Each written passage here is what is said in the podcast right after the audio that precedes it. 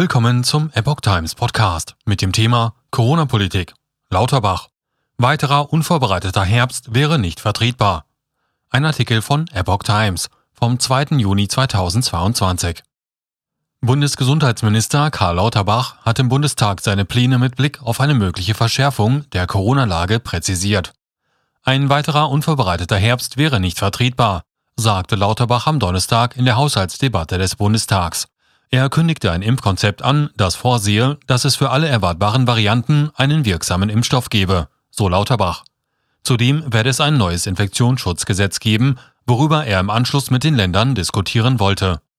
Der Minister konstatierte eine schwierige Stimmung mit Bezug auf das Thema Corona.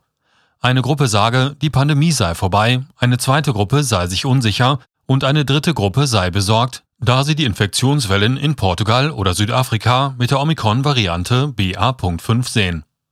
Wir müssen diese drei Gruppen zusammenführen, sagte Lauterbach.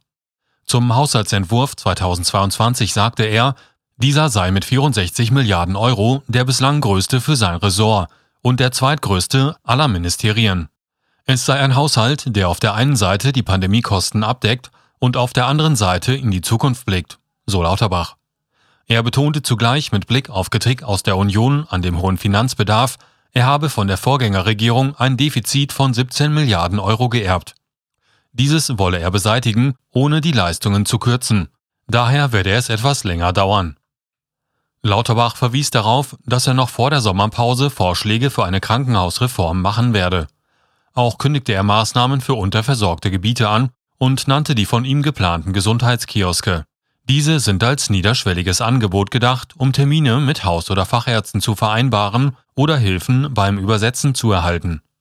Die Ampelkoalition werde zudem ein Pflegeentlastungsgesetz als Instrument gegen den Pflegenotstand auf den Weg bringen, sagte Lauterbach.